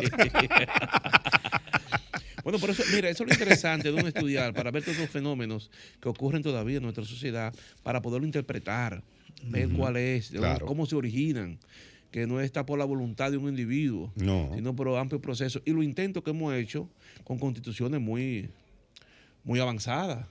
Si el artículo 110 estropeó eso, porque le daba libertad al presidente, y es una tradición que se sigue, Yo, yo Eh, tengo entendido que Pedro Santana dijo, no, no, yo si no me ponen un artículo que me dé el No poder ahí, no, pero no, no fue a acepto. punto, no a- acepto. fue con la arma en la mano, fue secuestrada la, la- la Asamblea Constituyente.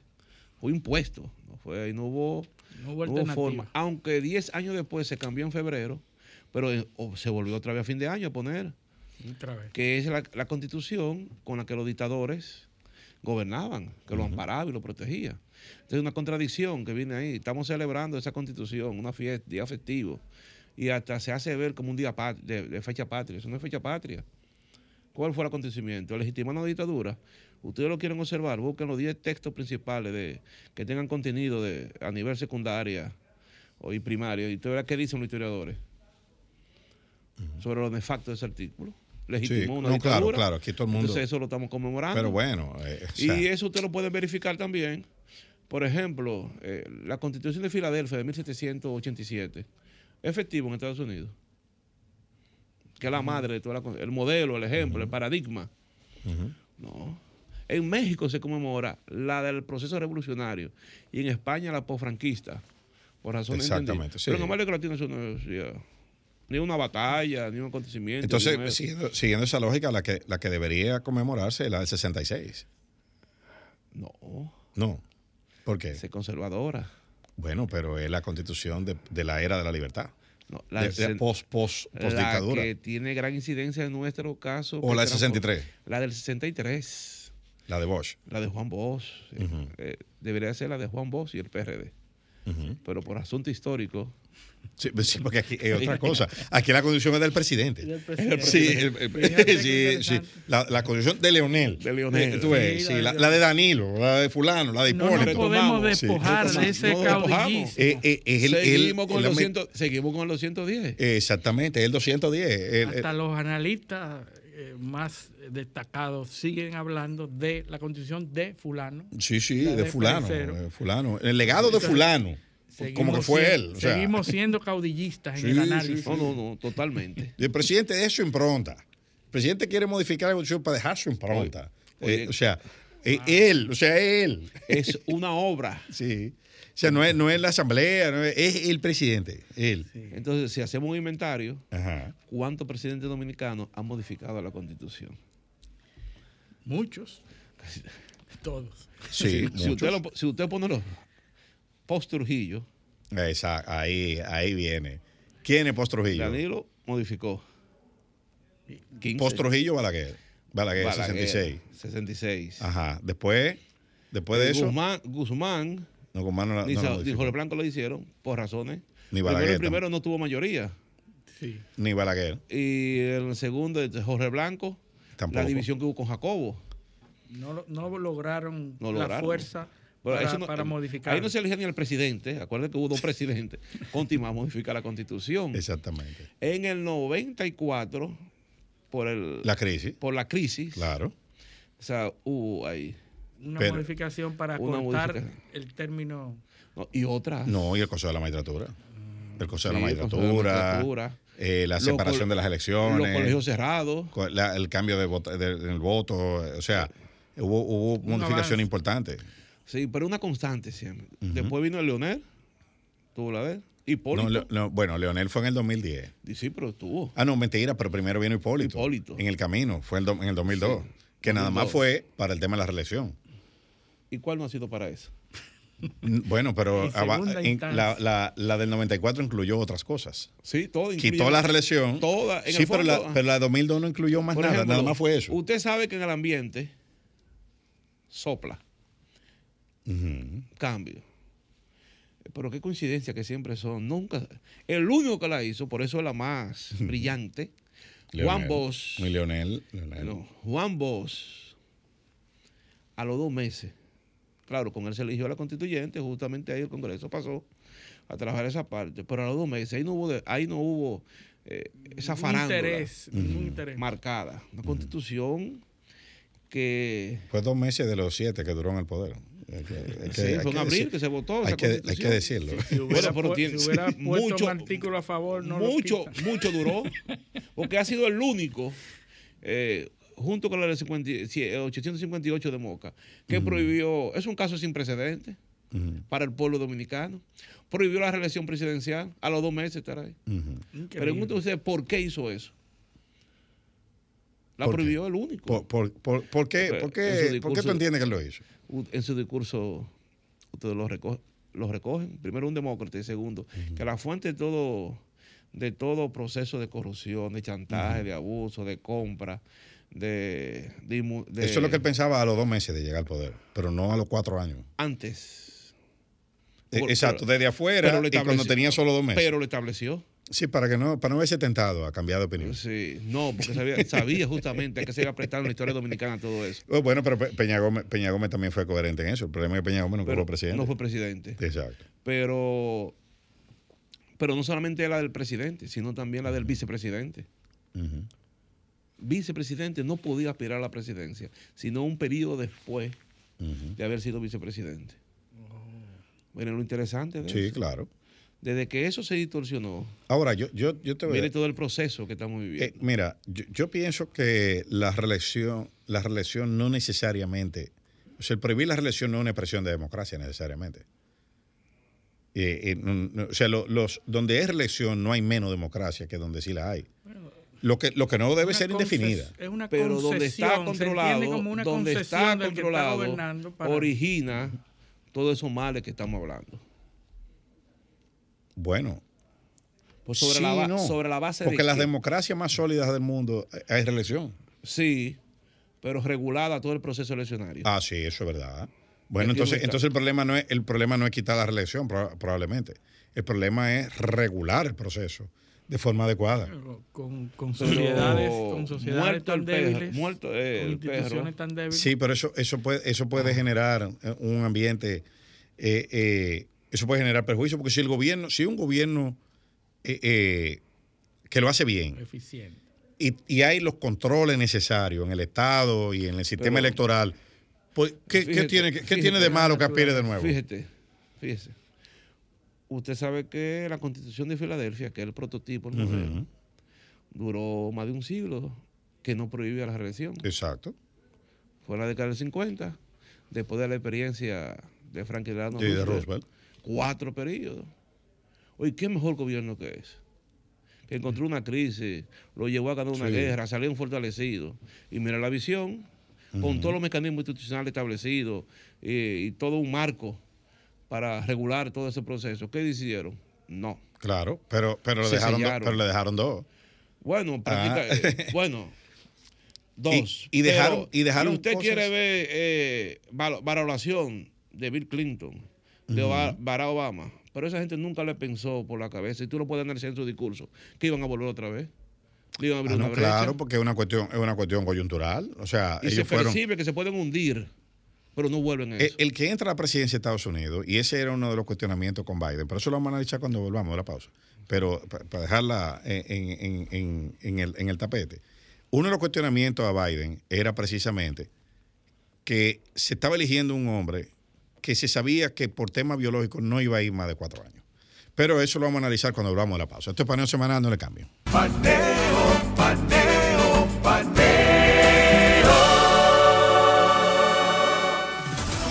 Sol 106.5, una estación del grupo RCC Miria. Continuamos en paneo semanal por Sol 106.5 FM y en YouTube, en nuestro canal Paneo Semanal y en el canal de Sol 106.5. Seguimos aquí con nuestro invitado. Bueno, en, en la pausa nos, nos damos unas, unas Sí, discusiones muy interesantes. Otro yo, programa que se yo llama Pan- preguntaba, Paneo de los Sábados. llama. preguntaba como neófito en el tema, ¿cuántas veces se ha modificado la constitución? ¿Cuántas veces se ha reformado la constitución? Y los expertos aquí me dicen que no se reforman las constituciones, se establecen una constitución nueva Porque parte de sí misma. parte de sí mismo. Entonces, ¿cómo es eso de que, de que las constituciones no se reforman? ¿Por, por qué? Porque a veces le cambian una- un párrafo, una letra, y ya es otra constitución. ¿verdad? Sí, claro, Eh, claro. Porque est- está eh, la, la constitución, al partir de sí misma, no. Y, que, y es una discusión, porque pues, te preguntan los, los- preguntan quienes rebaten esa teoría, dice, pero eh, ¿cómo va a ser que parte de sí misma si el procedimiento que se usó para modificarse era que, porque estaba en lo otra que constitución? dictaba la constitución ¿Y anterior. ¿Cuál es la respuesta? Que la que está vigente era esa otra. Sí. A partir de, de que se cambia, Inmediatamente se inmediatamente, vota inmediatamente cambia. Y los otros críticos de esa, de esa teoría son los que hablan de las cláusulas pétreas. Hay, hay eh, incluso el, en la- el lenguaje de la Constitución, donde te habla de la cláusula pétrea, pétrea, que son las cosas que no se pueden cambiar. ni Dice, siquiera por la. Ninguna reforma podrá versar sobre este tema. Pa, pa, pa. Hay unos temas. No puede cambiar la forma de gobierno republicana, no puede cambiar. O sea, hay una serie de cosas que no se pueden cambiar. No entonces, te- cambiar. entonces ahí volvemos otra vez. Te dicen, bueno, pero si la constitución parte de sí misma y cada constitución es, eh, es una constitución nueva, ¿por qué yo tengo que ceñirme a aquellas reglas? ¿Por qué? Porque el procedimiento de reforma es nulo, porque te, te veda una serie de aspectos. Pero fíjate que la misma constitución dice reforma. La misma constitución dice, Dice reforma. Sí. Entonces, sí Reforma, existe- reforma. Histórica- Históricamente hablan de reforma Y, revisión y modificación. y modificación. Reforma y modificación son los No sé cuál es el criterio. Entonces ahí hay, una, ahí hay un choque, eh, eh, porque hay una contradicción conceptual Sí. de si es nueva, porque parte de sí misma, o parte de una anterior y es una reforma. Eso, la, la eh, doctrina en eso tiene, tiene eh, do- dos corrientes. eh, eh, a diferencia de otras constituciones, porque mm, hablamos durante la pausa que la, la constitución en, en, en la Estados Reino Unidos Unido no hay constitución, no hay constitución escrita. escrita, ¿verdad? No. Pero hay una serie de Eh, valores es que se entienden. Constitucionaria. Eh, Por pero, uso y costumbre, pero hay leyes que regulan el funcionamiento de las instituciones por supuesto. y hay una eh, se le otorga un carácter de continuidad a la interpretación de las normas y de los y del catálogo de derechos. His- históricamente siempre fue eh, por uso y costumbre. Recuerda, recuerda que recuerda que la interpretación es una operación de traducción. O sea, entonces, ¿qué es lo que tú traduces? O el texto o la situación mediante una operación que se hace que se llama subsunción, que ajustar los hechos al- a la norma y producir una decisión. ¿Entiendes? O sea, tú vas a buscar en un hecho cuáles son las situaciones o las condiciones que lo ajustan a esta norma que dispone, o sea, ¿qué dispone una norma? Prohíbe, regula, eso es lo que hacen las normas, el lenguaje normativo es para prohibir o para regular o para establecer condiciones bajo las cuales un límites. hecho se debe dar o una institución debe funcionar. Fuera de eso, entonces viene la operación de interpretación. que, porque no, no es verdad que, que tú dices, el que orine en la calle tiene una multa de mil pesos. Bueno, pues si yo oriné en una propiedad privada y se fue para la calle. Bueno, Ahora, ¿qué es lo que el legislador quería? Bueno, que no contaminara la calle.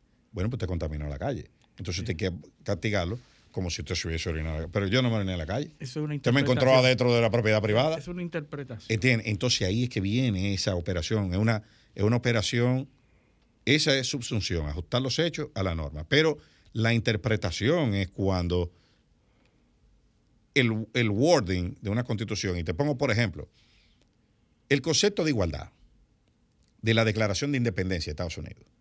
Todos los hombres fueron creados libres e iguales por Dios. Bueno, ¿qué, ¿y qué era un hombre en ese momento? Sí, los blancos libres.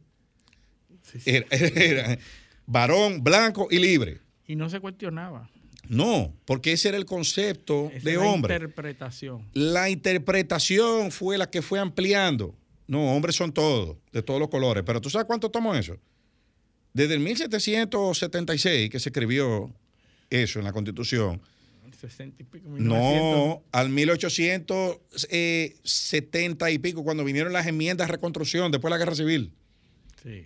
Y después de eso, materializarlo de forma legal en los años 60 con la ley de igualdad. Sí. ¿Entiendes? O sea que no es, es- y esas son operaciones de qué? De interpretación. Por ej- eh, justamente, por eso conmemoramos una constitución festiva, pero se habla del voto, que era una democracia. Claro. Pero ¿quiénes votaban? Exacto. Hombres. Hombre. Sí. ¿Y qué condición tiene que tener? ¿Letrado o propietario? Bueno, pero. No me en diga, la- o sea que en- lo- la- sí. lo- si no era letrado o propietario no, No, pero, podía votar. pero, pero no te vayas más lejos. La de- democracia, ¿cuál es la cuna de la democracia? Grecia.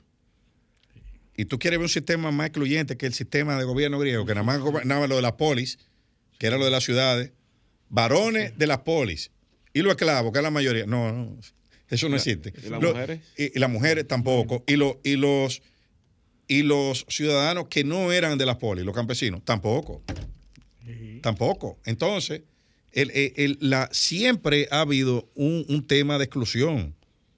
¿Cuál es la lucha? La- el mantra más, más, más, más- más cantado es igualdad. Pero, ¿igual a quién es que tú eres? Sí, eso es relativo. E- Exactamente. Igual, igual a quién. ¿Tú eres igual a, eh, a- a- a un niño? No. Entonces no somos. Comienza a segregar. O sea, es, es una, es una cuestión. Eso no es tan fácil. Cuando tú profundizas, Sí, es más complejo de ahí. claro, muy, mucho más complejo. Entonces, lo- los criterios Lo de de- Lo de representatividad. igualdad y libertad, acuérdate que son conceptos usados mucho por la claro, burguesía. la, la Revolución Francesa. La Revolución Francesa. ¿Qué La Revolución ocurre? Francesa. Te puedo poner un ejemplo Claro. fácil. Solicito en este espacio o esta empresa una condición laboral. Y algunos otras son, de- son abiertos. Dice, Sueldo a que aspira. Si tú estás en libertad de exigir el sueldo que tú, Aspiro. como tú y yo somos libres, tú dices que aspira y yo, yo te digo el que te voy a dar, porque tú te vas a obtener. Ni me puede decir a mí, yo, pero ¿y cómo tú le vas a pagar eso, señor Polanco? Bueno, él está en libertad de, de aceptarlo Claro. o dejarlo. Por ahí que va el asunto, no sé si se graficó. Por ahí va esa- ese, ese Es que, postulado. es que la- eh, la- y, y mira lo importante que es eso. Porque en los, en los principios de igualdad, por ejemplo, sobre esa idea de igualdad es que se construyen las teorías de representatividad. Entonces, mencionaste que en la primera constitución había representación. Sí, eran Ahora, diputados. Se- se pero nombraron como cómo- diputados. Sí, pero ¿cómo se determinaba la calidad de esos representantes? O, o el nivel de representatividad, porque antes era muy fácil, antes era mucho más homogéneo. Antes probablemente, por poner un sitio en San Juan de la Maguana, el, el 90% de los, de los hombres eran agricultores. Sí. O sea, era muy probable que saliera un agricultor. Sí. Pero ¿y ahora? Que hay médico, abogado, eh, eh, obrero, hay agricultores, hay ba- banqueros, hay todo. ¿Cómo tú eliges una, un, un- un- Entonces, entonces, un representante? eh, el- en la actualidad, el voto preferencial para asuntos de Congreso, Exacto. tú, tú puedes elegir algo, una gama representativa de la sociedad. No, no. Si tú vas a construir la representatividad en base a las individualidades, tú vas a volver esto una paleta de colores infinita. Entonces, entonces eh, eh, pero esa es la falla que están teniendo los sistemas democráticos, ¿eh? porque la gente, tú- tú- ¿dónde tú- no, nosotros nos sentimos representados. ¿Quién es el diputado de tu circunscripción? No, yo no siento que él me representa. ¿Por qué? No, Porque por cada eso. quien la construye de su individualidad. y no desde una, desde un- una colectividad. Y ahí es que le están fallando a los sistemas. Por eso todos estos En movimientos reaccionarios. en el mundo entero En el mundo entero. Eso no es aquí, es en el mundo entero. El mundo entero. Por eso es importante ver todos nuestros orígenes, Claro. cómo se va estableciendo y por eso es lo que se plantea eh, de las constituciones, por qué las modificaciones, porque sectores son, han sido excluidos y una, eh, con, una vez que tenga la capacidad y la oportunidad de ajustarlo a sus necesidades, entonces van a modificar, a reformar, a cambiar la constitución. Claro. Y eso. Eh, generalmente, generalmente, como le dijimos en principio, hace una sociedad altamente caudillista, el caudillo o tiene su verdadera tajada. Y hace, un- y hace una hechura, un traje a su hechura. No, Siempre y lo es- pone y lo condiciona. y- y- con y- ligeras excepciones. ¿eh? Y mira qué interesante eso que tú estás acuñando, porque, por ejemplo, los grupos que se sienten eh, eh, Excluidos. excluidos, una vez adquieren poder o se vuelven visibles o adquieren relevancia política, lo primero que asaltan es la constitución. Pero por supuesto. ¿Por qué? Para hacerse presente. Entonces redactan unos textos que son... Que eh, le eh, garantizan la- no, no, la al- contrario, que le que, que son donde, donde se vuelven hegemónicos. O sea, mira el proceso de Chile. O sea, ¿quién era la, la jefa de la, de, la, de la constituyente chilena? Una india mapuche. O sea, que son los que han estado fuera, fuera del, del- del espectro. Cuando, cuando Evo Morales ganó en Bolivia, modificó la constitución. ¿Quién eran? Los Aymara. A los que le daban, los caqueaban los otros todo el tiempo. Eso ahora son los jefes. ¿Tú ves? Entonces, el, aquí, ¿cuál es el miedo en la modificación de la constitución? Que el presidente coja más poder. Sea, El presidente coja más poder. Entonces comenzamos a poner cosas. Siempre, hable claro, siempre saca su tajada. Y el que reparte, el que reparte, Pero, se exacto. lleva siempre pero la ¿quién mayor ganó? parte. Pero es que es así, porque a él fue que lo eligieron. Fíjese, 1844. Y usted sabe que para establecerse ahí Santana exigió dos periodos consecutivos. Ahí empezó ahora su tema. Pero es lo que te Usted digo. sabe que los primeros 17 años de nuestra vida republicana, el escenario político lo controlaron Pedro Santana y Buenaventura Báez. Entonces, ¿cómo reacciona el Cibao? Cuando ve con el proceso de cambio y transformación, creando una constitución que se oponga a todo eso. Ahí viene la, Porque la, están- la- están golpeados. Moca. Eso es moca. Pero por supuesto la constitución de Moca. Porque el fraude de Bonaventura Báez en el 57 arruinó ese sector, lo sacó del escenario, lo eliminó. Exacto. Entonces, la y entonces ahí reacción- vino un sector excluido, lo que, lo que yo decía ahora, vino un sector excluido a poner sus condiciones, a querer desmontar el sistema que provocó su exclusión. Entonces, una vez que son desplazados, vuelven entonces otra vez con la constitución del 54, con la, con la segunda modificación, porque esa, que le- esa es la que le gustaba, la que dirigía el, el poder, el, el- el ejecutivo, para poder controlar y hegemonizar ahí. Entonces, si ustedes observan, fue una lucha permanente por, por, por la permanecer en el poder. Casi todos fueron dos y tres veces presidentes, aunque efímeramente eh, jugaban con eso. Y, y el papel de los, de los poderes, porque me da la impresión de que estaban ahí los tres poderes de manera conceptual y teórica, pero que en la realidad era un sistema presidencialista. Totalmente. Y entonces eh, la tenemos para que digan, bueno, tenemos una constitución avanzada con tres poderes, eh, pero en la realidad, en la práctica, es un sistema presidencialista y caudillista. Sí, aunque el Senado se le, se le abrogó ese derecho de elegir los jueces, pero todos saben, 1978, ante la posibilidad que Balaguer ya sabía, la presión internacional, la reacción del pueblo dominicano, ¿qué hizo? No, deben el Senado. ¿Por qué el Senado? La justicia. Claro, el control. Entonces, eh, a veces me confundo. jueces. A veces me Claro. confundo. Esos cuatro senadores que le quitaron al PRD, ¿fue al PRD o a Jorge Blanco? No, no, bueno, no fue, al- Eh, eh, no fue, no fue al PRD. Bueno, sí, al PRD. No, no, o a Jorge Blanco. ¿Por qué a Jorge Blanco? Porque Porque Jorge era- Blanco, el presidente, el presidente era Antonio Guzmán, Eh, en 78. Sí, pero esos senadores, esos senadores Jorge Blanco eran de Jorge Blanco, del que iba a dominar el, iba a dominar, Ah, bueno. a dominar él. Es una, es una, el eh, ah, el Senado. es una ¿Y- visión, y quién era claro. senador por el distrito? No, y, y Jorge Blanco, que era, Blanco. Jorge Blanco venía del sistema judicial, pero un jurista. Un jurista. o sea que eso, tenía- le da- eso le daba la Sí, posibilidad de ser sí. presidente Sí. de la Cámara de Senado. ¿Qué ocurrió después con, con Jacobo? Presidente, Claro. senador, presidente Sí. de la Cámara de Senado. y usted vio toda la lucha. Así es, si hubiese sido Jorge Blanco, Ah. el presidente hubiese sido él, es cierto. No, cae preso Balaguer. Por eso Los- pidió. Sí, ¿Ves que la sí, cosa sí, no se da? sí, sí, sí. Entonces, es igual que el pacto, ¿quién fue que es igual que el pacto del ¿Quién fue 94. que reclamó, viajó y llevó todo ese proceso en defensa de sus senadores? Jorge Blanco. Eh, Es igual que el tema del, 90 del 96, Peña Gómez murió en el 98. Si, si, si Balaguer hubiese eh, eh, dado luz verde a que Peña Gómez fuese presidente, Álvarez Bogar hubiese terminado gobernando, que era su enemigo hacerlo. La primera vez que escuchamos la palabra interpelación, eh, que fue en el gobierno de Antonio Guzmán, fue a Pedro Porrero Reynoso, ministro de Educación. ¿Quiénes lo interpelaron? La lucha, ese partido, establecida clara ahí, eh, and- en la Cámara de Diputados. ¿Usted se hubiese imaginado controles Sí, no, del que, mismo que- sector? que con un pedazo de la Se Cámara de Diputados, a Toy Can le hizo un lío. a- Entonces, cuando se evidenció Con la Cámara de o, Diputados, se, o se llevó a los medios de comunicación, que fue todo un espectáculo televisivo y radial, entonces evidentemente había que quitarlo. Ustedes que lo quitaron, ¿verdad? Viene otra, el artículo 55, el fuerte, el poderoso, lo quita. Eh, se le recomienda al presidente. Sí, se sugiere. La- se sugiere, lo quita. ¿Dónde lo puso?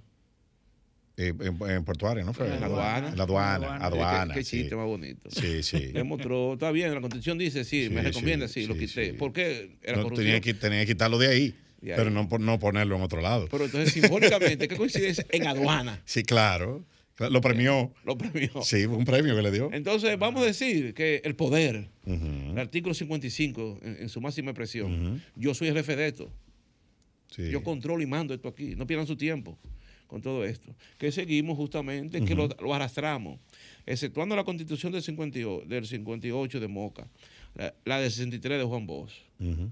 Eh, las demás son, son hechuras de grupos que han gobernado No, y, y- establecido y- es bueno, eh, la- y la trampa de marketing que se usan. Pues, por ejemplo, en el intento de modificación constitucional que se, se discutió en esta administración, decía que la- era esta la única reforma que se iba a, a utilizar para quitarse poder el presidente. Sí, pero tenía un transitorio que decía que iba a nombrar Ministerio Público por decreto por cinco años. Sí, mire, mire que mire, Le iba a dejar mira, el lío al otro. Y si el lío es al otro. La- Eh, no, no, después, no, la reelección y después que él salga. Sí. eh, que van a nombrar al otro. Sí, sí, sí. próximo. La de 1880. Eso es un caso muy particular. Luperón ya con la experiencia se modifica, cambio. Pero el periodo presidencial baja dos años. Eh, ¿Para qué? Para dar la oportunidad a que la alta dirigencia del Partido Azul pudiese todos, eso es lo que se interpreta, ¿verdad? Gobernar. Hasta que se le corrió el hilo y volver. Hasta ahí llegó el Partido Azul. Hasta ahí llegó. Es que ese, ese elemento que está ahí, Sí. de la elección, se, se ha, se ha tragado cualquier partido político y lo divide. No importa lo unido que sean, lo disciplinados que sean. ¿Saben No, a qué me el- refiero? el- el- lo divide. El, po- el poder divide. La, la- la oposición unifica y el poder no, la divide. reelección divide. El poder. Permanentemente. Porque la reelección es un tema de poder.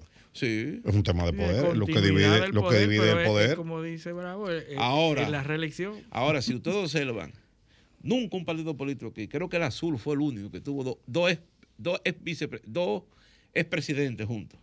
Ujú. De verdad. Trujillo para acá no. Y cuando hay uno en el gobierno y otro expresidente, tú no sabes cuál de los dos manda. Ah, bueno, el, bueno, otro- el PRM. otro- ah, bueno, el PRM, salió. pero todavía Luis es presidente. O sea Sí, que he pues. tenido dos expresidentes, ninguno. No. Juntos. Juntos no. No. Y todavía poco han tenido un presidente con un expresidente de su partido. El PRM. O- Y, y, Leonel- y el PLD hasta, hasta que Leonel se fue. el expresidente te hace la vida imposible. Ah, sí. Sí. No se sabe si el presidente fue un favor del que tuvo. Sí, sí. ¿Cómo No, no, le, no, dan cosas. la historia. pide y estoy, escribiendo, no estoy inventando. No, pero que eso es verdad. Eso está ahí. Son Po- hechos. Para, para reducir post Trujillo. Post Trujillo. Balaguer sabía perfectamente. Balaguer fue claro en eso. En el 96 ni fue a votar. Sí, es verdad. ¿Y usted cree que si Jacinto haga el ejercicio, vamos, vamos, uno, dos y tres, Sí. Jacinto me presidente, ¿quién va a ser el líder de ese partido? El presidente. Presidente. Aquí no hay más líder, el presidente. ¿eh? Bueno, el otro pasa esa condición. Aquí, Eh, mira, otro, no, te pongo otro ejemplo. que ajá, pon- ponme otro, que nos queda un minuto. Los expresidentes se quedan sin partido. Eso es verdad, y sin nada. Y sin gente Jorge también. Blanco fue el presidente. Sí. Aunque no estaba su Sí. gobierno. Lo Así eliminan es. rápido los expresidentes. Así es que nadie se acuerda. Y, y cuando se van, no valen nada ya. Digo- ¿Pasará lo mismo con el PLD? Vamos a ver. Vamos a ver qué pasa. Vamos a ver qué pasa. Pero bueno, eh, bravo. Muchísimas Gracias por venir, eh, como siempre, súper, súper didáctico y súper dinámico eh, eh, este diálogo contigo. Y eh, decirte que vas a tener que volver. Sí, Por sí, sí. supuesto. Eh, y agradecer a nuestros televidentes la sintonía por eh, esta edición de este sábado y pedirles que con el favor de Dios nos acompañen el próximo sábado en otra edición de Paneo Semanal. Hasta entonces. Paneo, paneo, paneo.